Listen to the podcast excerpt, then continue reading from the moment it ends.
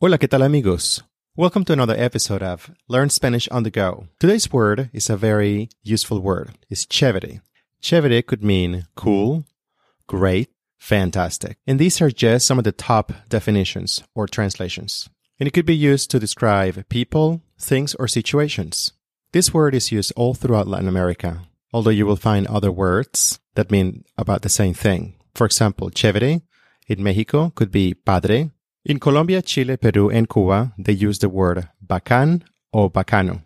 In Argentina, it could be bárbaro. In Ecuador, Costa Rica, and Peru could mean buena onda. In Puerto Rico, it could be nítido.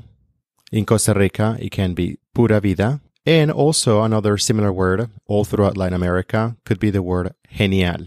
An example of the word chévere could be Voy a ir a París de vacaciones. Qué chévere. I'm going on vacation to Paris. That's great. ¿Cómo estás? Me siento chévere. ¿Y tú? How are you? I feel great. And you? Mis amigos son muy chéveres. My friends are really cool. What would you describe with the word chévere? Thank you for listening. Hasta la próxima. See you next time.